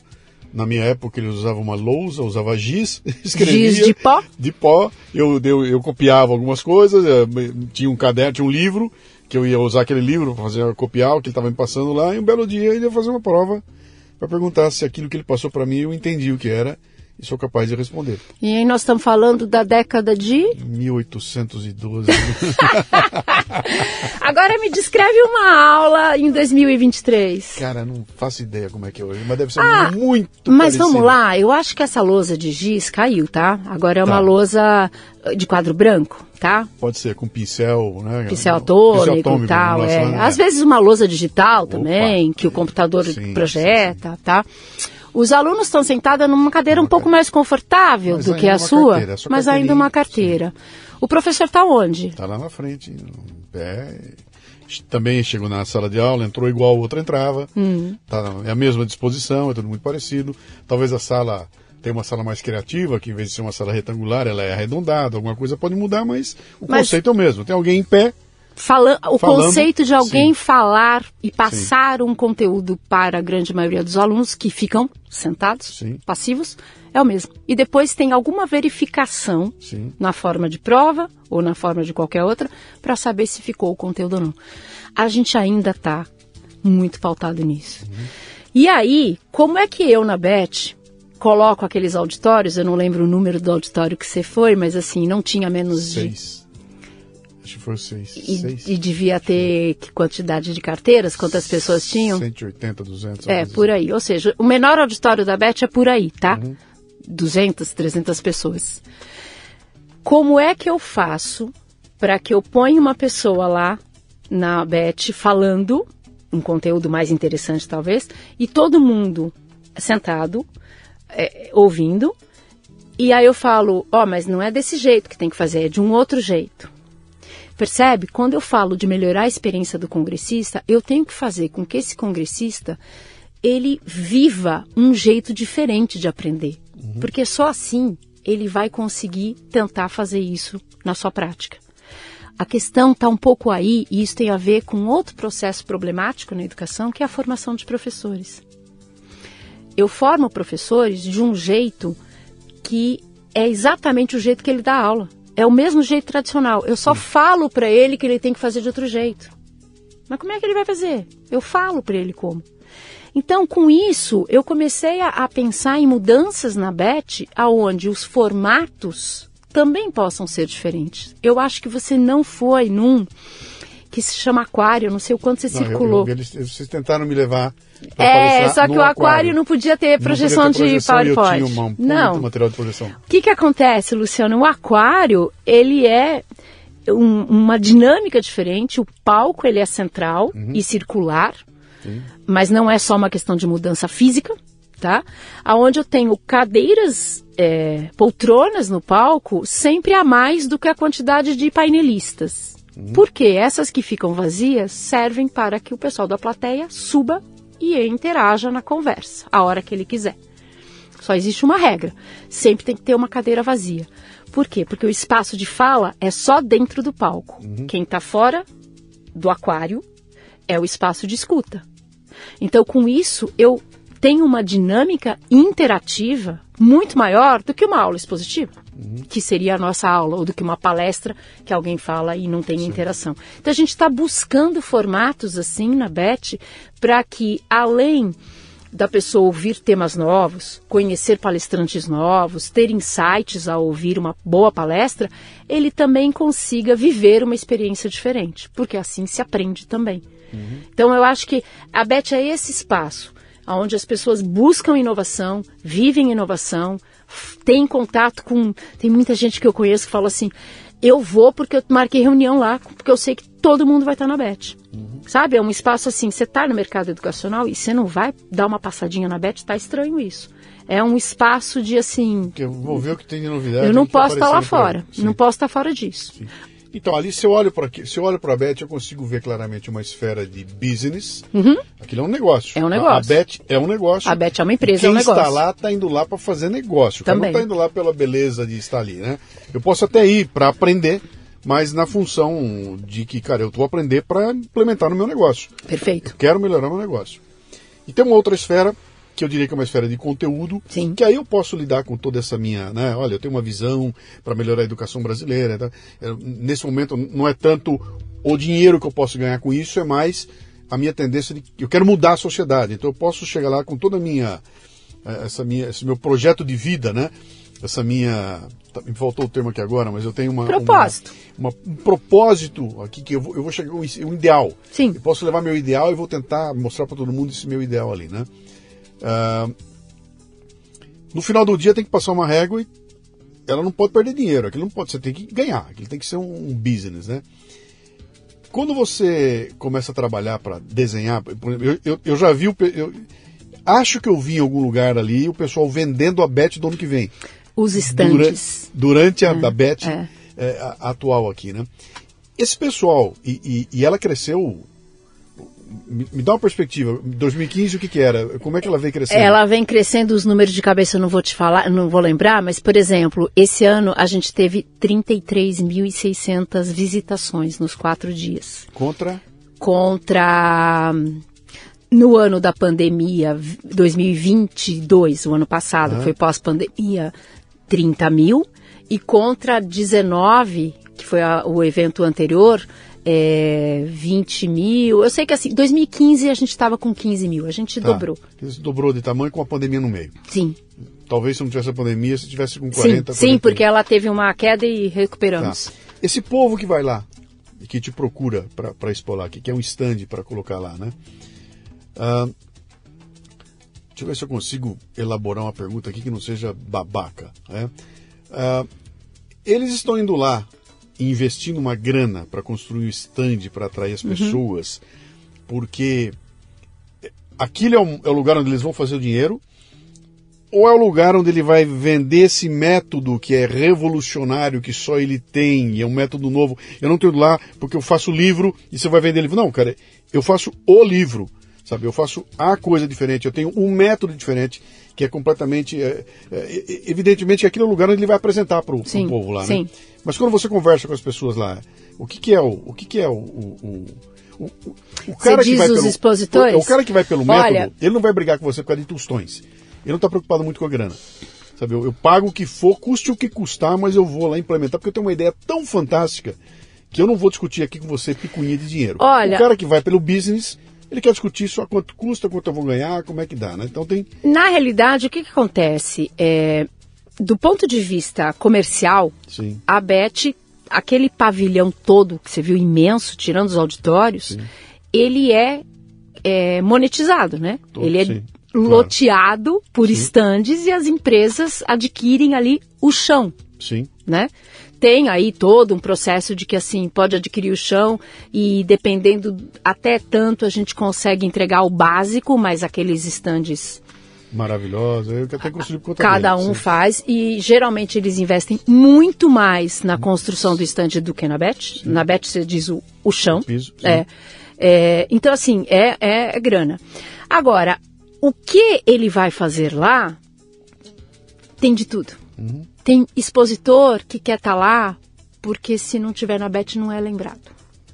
Marketing. Tem expositor que está lá para fidelizar a marca. Tem expositor que está lá porque realmente faz negócio lá. Uhum. Por quê? Porque do ponto de vista de circulação, o grande público de circulação da BET são gestores, são tomadores de decisão. Uhum. Não é um público, é, na sua maioria, de professores, que não tem a a característica da tomada de decisão. Sim. É o influenciador. O professor é o influenciador, sem dúvida nenhuma, porque ele pode levar para a escola dele. Putz, eu fui na Bet, eu vi lá uma solução que é incrível, está aqui o cartão, entre em contato. Eu não diria que, sem, que negócios, a, às vezes acontecem, são fechados na Lá, Bet. sim. Não, mas assim, muitos contatos são bons contatos, potenciais contatos são feitos na Bet. É, Isso é uma coisa que eu, me chamou a atenção lá, porque em vários estantes que eu entrei, os caras estavam vendendo um método.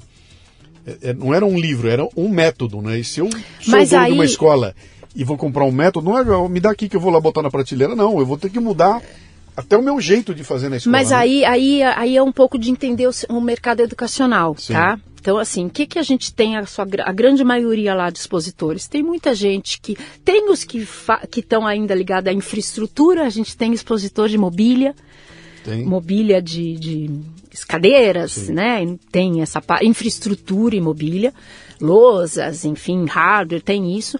A gente tem uma grande parte de expositores de tecnologias e metodologias educacionais, que são sistemas de ensino, método de ensino, programas e soluções isso me chamou a atenção. né? Ma- mas isso é a maioria. O livro da é porque você está você tá lá na, em 1800, né?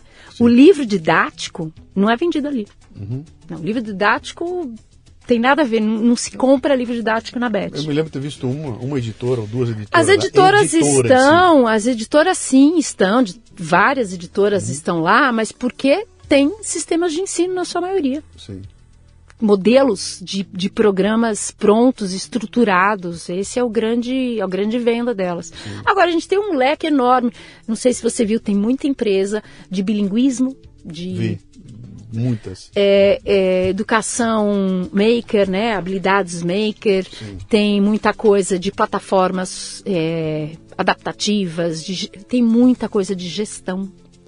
Não, do- não para a parte pedagógica, Não, mas mas a gestão do, do negócio a gestão da- da do escola. negócio, Sim. de, de trabalhar RP, soluções que integram o- os processos de tecnologia da escola, muita, muita empresa de gestão. Tem de tudo.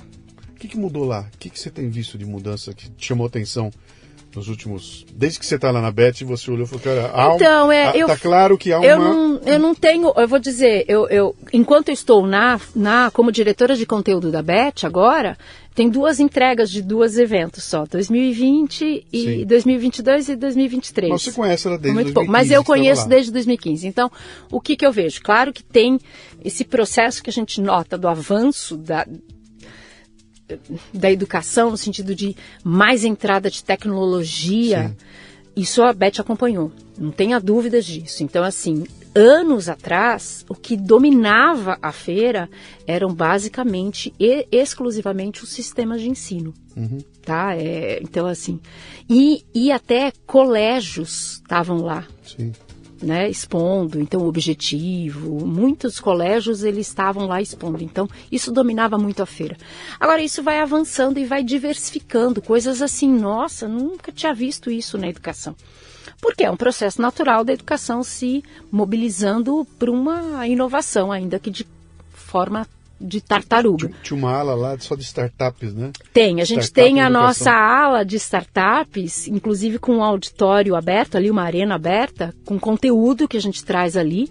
E startups, por quê? Porque o movimento de edtechs, né, de edtechs seriam as startups para a educação, Sim. é enorme, é enorme. Então tem muita, por exemplo, tem, você estava falando dessa questão financeira, tem startups com aplicativos de educação financeira. Isso está lá. Isso na nossa época nem, Nem se sonhava. pensar, Sim. Entende? É, aplicativo de. é, Tem muito agora uma entrada em desenvolvimento de habilidades socioemocionais. Nossa, isso foi todo lugar que eu passei. Te- te- O termo socioemocional estava em primeiro lugar, né? Em todo lugar. Todo lugar. Isso, é, eu vou dizer, não é pós-pandemia, mas se acentuou na pós-pandemia. Tá? Isso em termos de é, legislação e, e- e- e documentos Sim. da educação, né, a BNCC, a BNCC é o, é o nosso currículo aí, nossa base comum curricular, ela já aponta competências relacionadas às socioemocionais como uma coisa de uma diretriz é, fundamental. Eu, eu e é fato, né? Eu peguei os trabalhos feitos lá fora, aqui, três ou quatro fontes diferentes, que mostravam lá as 10 habilidades isso, do futuro, não sei o quê. As 10 primeiras não tem nada a ver com questões de habilidade técnica, nada. É tudo. Olha, o cara tem que saber se comunicar, o cara tem que saber lidar com os outros, tem que saber liderar. E aí eu pergunto, isso é exclusivo da educação? Não. Não, isso é para o ser humano. Isso é vida. Então, isto é a base. O que aconteceu com pós-pandemia? As questões se acentuaram de saúde mental, Sim de dificuldade de socialização, de medo, de angústia, de dificuldade de autoconhecimento. Então, isso se acentuou cada vez mais.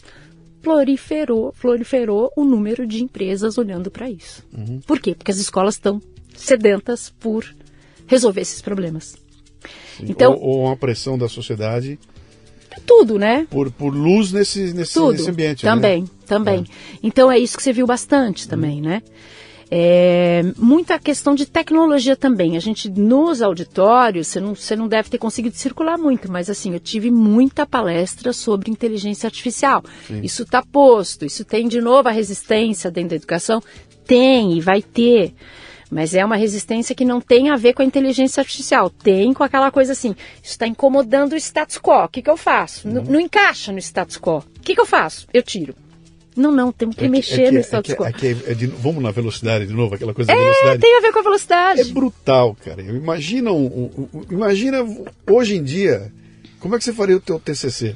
Aquele que você ficou não, não, eu vou dizer... meses pesquisando, indo atrás Não, eu, eu com tecnologia eu faria rápido. Porra, mas como proposta, hum. ele não está muito desatualizado com o que eu posso fazer hoje, como, como proposta do TCC. Mas a, o não, modo é, operante, é, claro, o formato... É, esse é o ponto. Então, eu ligava no é telefone é fixo para achar a pessoa. Como é que eu vou avaliar se você aprendeu a aula que eu te dei? Pois é. Com você, o, o, o chat GPT, faz para mim o texto aí. Acabou.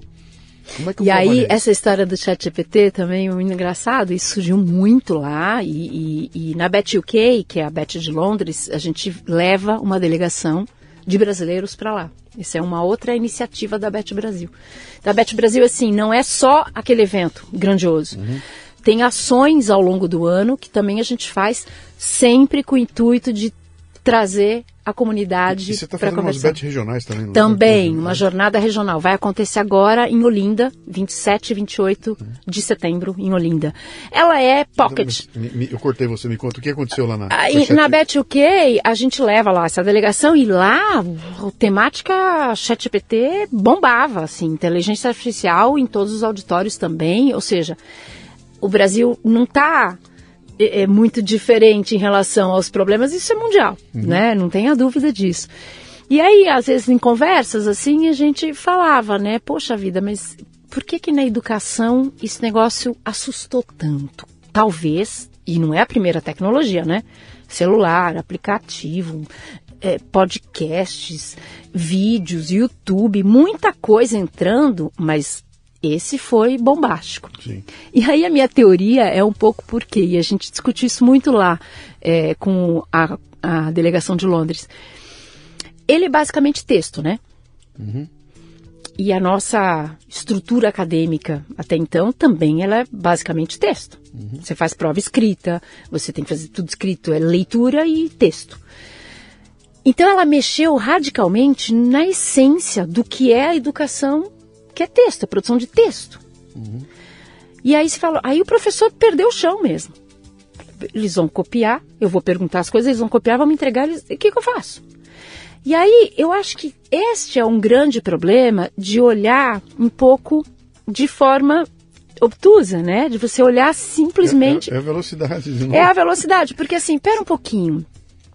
E se eu usar o ChatGPT para os meus alunos aprenderem a fazer boas perguntas, porque a educação sempre foi para eles elaborarem respostas. Uhum. A gente sempre foi educado para elaborar boas respostas. Até porque já nasceu um mercado de profissionais que perguntam, né? Então. A função dele é fazer boas então, perguntas para o ChatGPT precisa... produzir a resposta então, que eu preciso aqui. Aí, né? assim, se isso foi muito, né? Eu, eu fui uma usuária assídua para teste. Essa também sou, apareceu. Eu não julgo. Eu deixa eu ver o que, que é isso. Deixa eu ver, é. deixa eu ver onde é que é que eu posso usar isso. Sempre vai ter alguma coisa boa. Sim. E aí eu começava a testar ele e eu melhorava cada vez mais minha elaboração de pergunta e a resposta era melhor. Eu falei, caramba, olha como é que ele está me cutucando e provocando para eu saber fazer uma boa pergunta, porque senão não vem minha resposta. Uhum.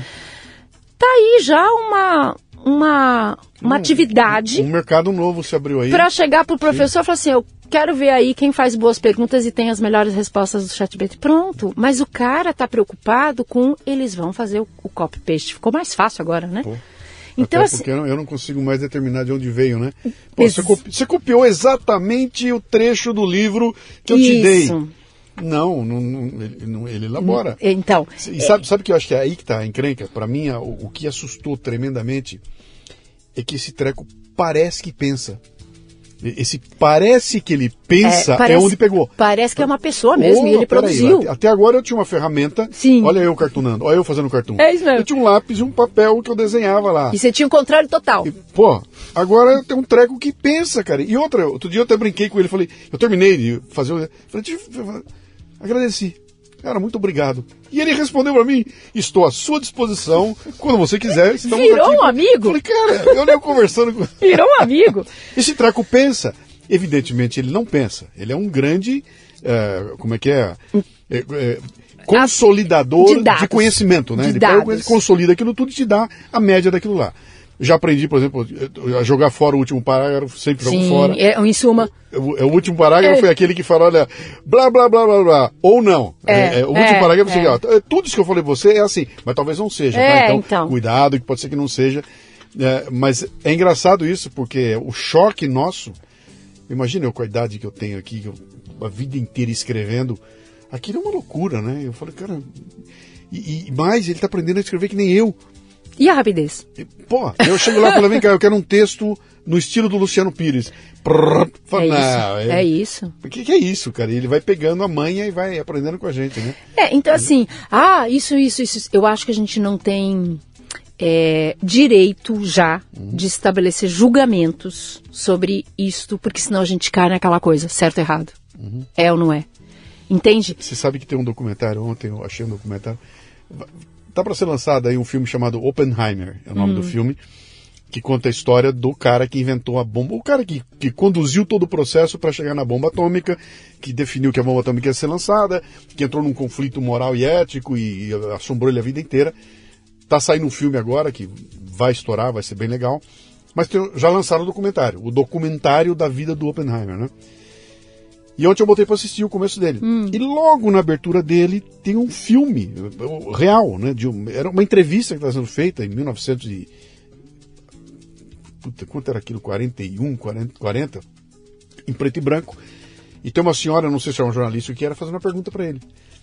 E a pergunta dela é exatamente a mesma que nós estamos fazendo hoje, né? Olha isso. Como é que o senhor, Olha isso. como é que o senhor está controle para ter controle sobre essa tecnologia? O senhor não acha que de alguma forma ela pode trabalhar para exterminar a humanidade? Ela está falando da bomba atômica. Se você tirar a bomba atômica e botar IA no lugar, o princípio é a mesma mesmo. questão. É o princípio mesmo. E aí a resposta dele é que, cara, eu acho que quando eu tiver pronta esta bomba, se todo mundo tiver bomba, não vai ter mais guerra. Entendeu? Esta, esta é a bomba para terminar as guerras. Porque se alguém usar, extermina o Acabou planeta. Acabou todo mundo. Você fala, meu, olha é. como é fina essa, essa, essa linha, né? É, e, e acho que uma coisa assim, a gente estava no almoço agora falando dessa história, né? Pô, mas quem desenvolveu essa inteligência artificial é o ser humano. Uhum. É o ser humano. Sim. Então, assim, como é que a gente fica metendo pau na tecnologia? A gente tem que meter o pau no ser humano que está desenvolvendo alguma coisa assim, que talvez seja antiético, que a linha é tênue, e como é que a gente vai fazer isso? Vamos ter ciência disso e vamos ter é, consciência de que assim não dá para pôr a culpa na tecnologia. Sim. História da Finlândia. Tira o celular da sala de aula porque ele é o culpado da dispersão dos alunos. Não. Uhum. Então, assim, é, é, é, vamos, vamos fazer as perguntas certas e começar, acho que como gente grande, buscar soluções. É, porque não, não, não dá mais para esperar. Nós estamos sendo atropelados aí. E, Exatamente. E agora, e, e a coisa é tão maluca porque não é mais uma questão do Brasil ser atropelado pela Coreia, por Singapura. A questão agora é que tem organismos que são extra-nacionais, eles é que estão atropelando, cara. Eu tô com medo de ser atropelado pelo Google. É. Entendeu? Alguém que é extra e vai me atropelar a mim, vai passar por cima do mundo inteiro. Sei lá. É, e eu acho que também é um pouco desse conceito. O, quando você fala de atropelar, é porque você está falando talvez de uma competição intrínseca muito Sim. estabelecida. E será que nós estamos nessa lógica de mundo? É, né? Onde é que Sim. tem a questão da, da colaboração e de a gente viver, saber viver em sociedade, lidando com a diversidade e realmente aprendendo isso? É muito sério isso. É. E impacta na educação sem dúvida nenhuma, né? Então, é, então são questões que estão vindo aí, que vão vir sempre. Sim. Não, não é que ah, agora, que não, não tem esse agora. Não, porque é o que você acabou de falar. O é. princípio se mantém. Sim. Sempre. Eu te dei um exemplo de 1940. Se eu voltar para a Grécia. P 2.500 anos atrás, a discussão vai ser muito o parecida. Livro impresso, sim, sim, né? Sim. O, o, impresso ia acabar com todo mundo. É o cinema ia acabar com, com teatro ou não acabou com nada. A televisão ia acabar com não acabou. Então assim, a gente está sempre o ser humano é, é muito engraçado. Ele, ele, eu fiz uma brincadeira aí numa conversa de que assim, ser humano, né? Este ser do ser humano, ele é substantivo. Uhum. Mas a hora que a gente lê essa frase, o ser sendo um verbo, Sim. a gente precisa aprender a ser Sim. humano. Né? Então eu acho que tem uma questão aí muito presente na sociedade, na época agora, é que a gente precisa olhar um pouco para si, muito básico, e descobrir o que, que a gente quer com tudo isso. Você está usando que... um exemplo que explica uma conversinha que nós tivemos antes de entrar aqui. Lembra que eu te falei? Quando você estiver sentada comigo lá, você vai entender do que, eu estou falando. Quando você perguntou para mim, vem cá, o podcast não dá para fazer à distância? Eu falei, sim, o meu não. Sim, é, é na sala, é, com o meu joelho batendo é, no teu. É, porque é o olho no olho também, tudo, né? Muda, muda, muda, porque eu tenho percepções que eu não tenho e, no... quem está ouvindo nos dois... É sem, Entra nesse clima. Não percebe, mas sente isso. Entra no clima, Vai exatamente. Ali, o que, que acontece nesse programa aqui que é. o outro não tem? Tem duas pessoas presentes, uma é. olhando para a outra. Presente, você usou uma palavra Sim. que é o seguinte, eu acho que a gente está, às vezes, em muitas, muitas situações na educação, nos desconectando da presença. celular da sala de aula. Isso. Mas é, eu também consigo enxergar presença no online. Sim. Nós fizemos o briefing da tua palestra na BET online. Foi. E foi presente, deu conexão e de conversa. Então a questão não é a presença presencial física. O que está faltando é eu estou aqui, eu estou 100% aqui com você. Uhum. É estar presente como um todo. O que, que acontece é que eu não estou, o celular talvez esteja dificultando os alunos estarem presentes, mas eles só estão indo no celular porque eles não estão conseguindo estar tá, presentes. Porque ele está sendo mais atrativo do que Acabou. aquele cara que está lá na frente falando comigo. Quando um professor fala assim para mim, ah, porque o celular ele dispersa e tal, eu falo assim, então tá, professor, você vai lá numa palestra da Beth. Aí de repente você não se anima muito porque está sendo falado e tal. O que, é que você faz? Dou uma olhada no celular. vou pro celular. E se bobear na cara do palestrante. Ou seja, isso não é a mesma coisa, atitude e comportamento que o seu aluno está fazendo? É. Então é isto. A questão um pouco da gente estar tá garantindo relevância, garantindo presença, engajamento profundo, uhum. concreto. Agora, nós estamos lá trabalhando naquela, naquela descrição que você fez da aula, do professor falando, falando, o aluno ouvindo, ouvindo, copiando coisa da lousa, e aí, como é que você tem presença? Uhum. Literal mesmo nisso? Não tem. Tem que, ser, tem, que ser um, tem que ser um professor que faça aquilo que você fazia lá atrás. Exatamente, que, é... que, eu tire do aluno, é, que eu engaje o aluno, que, o aluno que eu descubra como isso. é que o aluno se envolve. O que, aluno... que você, como é que você quer aprender? O que, que você quer aprender? Qual a tua curiosidade? Quando o aluno percebe que isso está acontecendo, que não é uma percepção, ele não percebe de forma é, é racional, ele, ele sabe que isso acontece eu tenho uma palestra que eu faço, que eu brinco com a turma, que eu falo, cara, você, você está sentado me ouvindo aqui, você deve ter 17 anos, de, no mínimo 17 anos de, de educação Sim. formal, se você tirou um diploma universitário, papá. Ao longo desse tempo você deve ter tido aí 300 professores durante esse tempo todo aqui. Me dê o nome de cinco que são aqueles que não saem mais da sua memória. Top. Se você não conseguir cinco, me dá três. Vai. Aí escolhe um cara, vai, quem são os três? Ah, a Dona Maria, o seu Oswaldo e o seu Fernando. O que, que o seu Oswaldo tinha? É professor de matemática. Vem cá, você nunca mais esqueceu dele? Ele mora no teu coração porque ele era um competente professor de matemática e o cara fala, não, Claro. nunca é por isso. Pela pessoa que ele era. Que ele, ele, ele demonstrou claramente que eu importava para ele, ele impactou na minha vida e a Isso. matemática era acessória. É isso. Era acessória. Tem uma coisa que, assim, ninguém, nenhum ser humano é, consegue se isentar da, da capacidade de, de- da, da, da necessidade de se sentir respeitado. E se sentir respeitado é se sentir presente. Sim. Eu sou reconhecido, eu importo aqui. Todo o processo da dinâmica da aula, onde o professor está falando o que mandaram ele falar, porque está no sistema de ensino, porque está no currículo, ele precisa fazer aquilo e até dezembro, porque senão ele não consegue entregar. Desconsidera aquela, aquele respeito ao aluno. A gente pouco escuta os alunos. E escutar no sentido autêntico da palavra mesmo. O que, que te incomoda? O que, que te importa? Quais são os seus anseios? O que, que você gosta? O que, que você quer? Como é que você aprende? Como é... Entende? Qu- Qual é a tua curiosidade? Então, assim, é Interessante. muito difícil É isso. um- qualquer hora a Beth vai abrir um, um braço, a asa dos alunos. Todo aluno. mundo pede isso. Eu vou dizer pa- por quê. Como é que se discute o futuro da educação sem a presença do ator principal da sim. educação, que é o aluno? Isso é muito sério. A gente precisa realmente fazer isso. É, Tem um, tem um caso acontecendo neste exato momento aqui. Eu não vou politizar, tá? Não quero politizar. Neste exato momento está uma tremenda discussão porque o governo mandou acabar com a escola é, civil-militar. Cívico-militar. Cívico-militar. E tá uma tremenda discussão. Paraba! Eu fiz uma pergunta para um cara sobre responder. Eu falei, vem cá.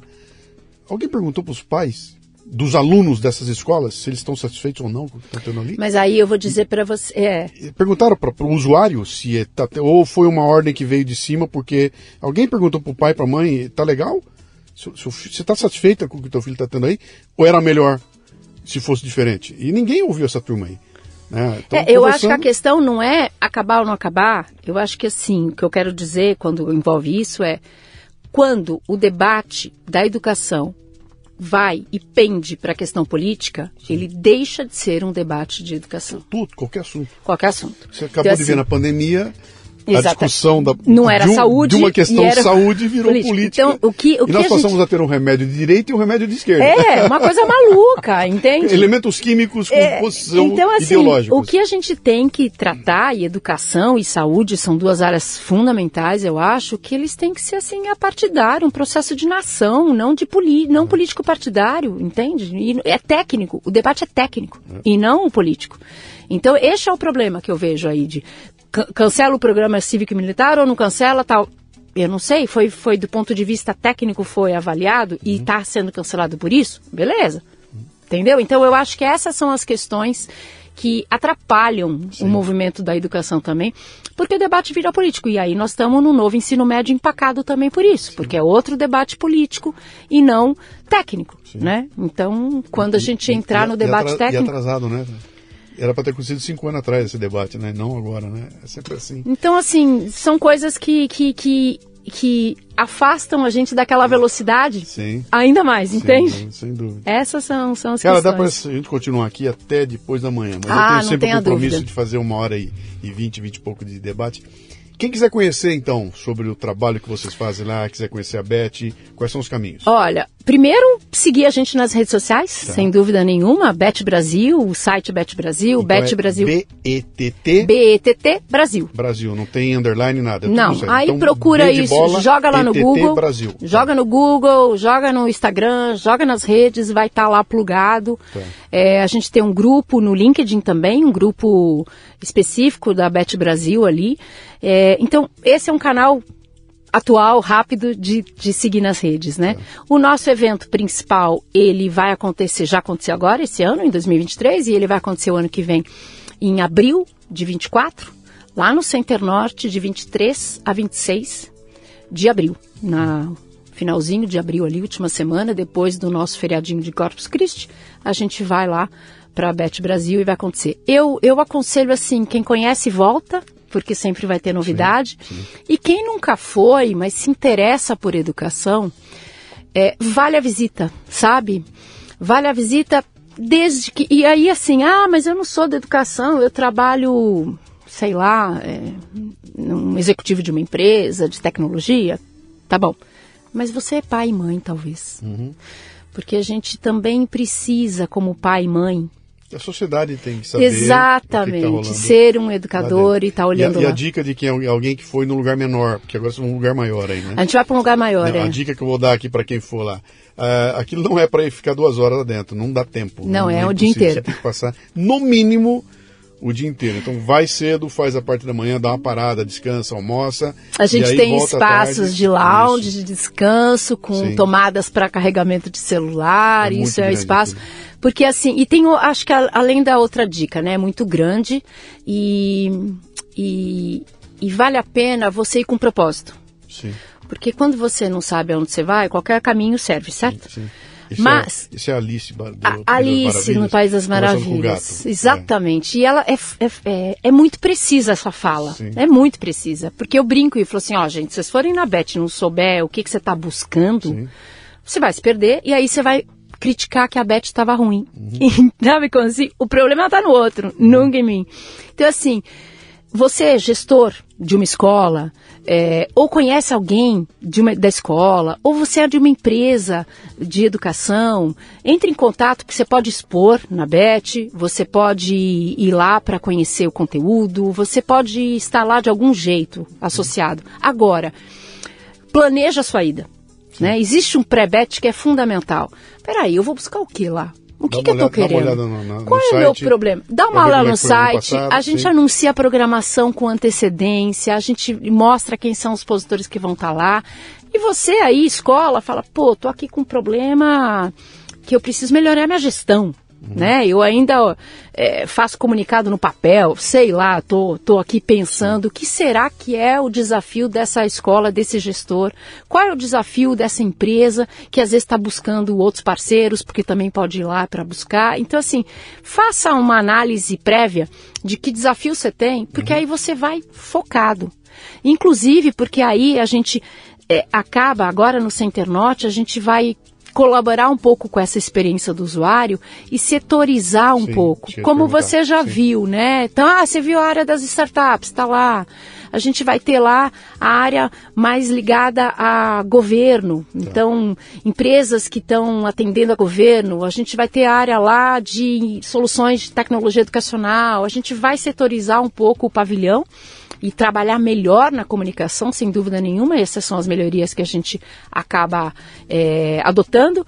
E a gente tem uma variedade de conteúdo. Eu estou já trabalhando na agenda de 24, então é um, é um, é um evento de um ano, mas é um trabalho. Imagina, um evento de quatro dias, mas é um trabalho de um ano, sem dúvida nenhuma. É quase uma Copa do Mundo. Né? Pronto, mas é anual. A Copa do Mundo é quatro, quatro anos. Mas Quem é... quiser falar com você, como Comigo. É que você tá no LinkedIn? Como é que tá? Eu estou no LinkedIn com Adriana Martinelli.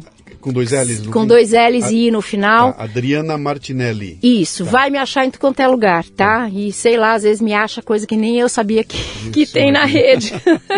Mas me acha no Instagram, me acha no LinkedIn e, estou aberta a novos contatos. Sou uma pessoa que gosta de conhecer coisas novas, uhum. então realmente estou disponível para a gente ampliar contatos e possibilidades. Muito bem. Adriana, bem-vinda ao Leadercast. Obrigado pelo papo, foi obrigada, excelente. Obrigada, Luciano. Muito Vamos obrigada. Vamos sim, sem dúvida trabalhando nenhuma. no segmento, sabe? A gente tem pronto, fazer juntos. Pronto. Educação, Obrigado. eu brinco que na educação todo mundo trabalha. É isso aí.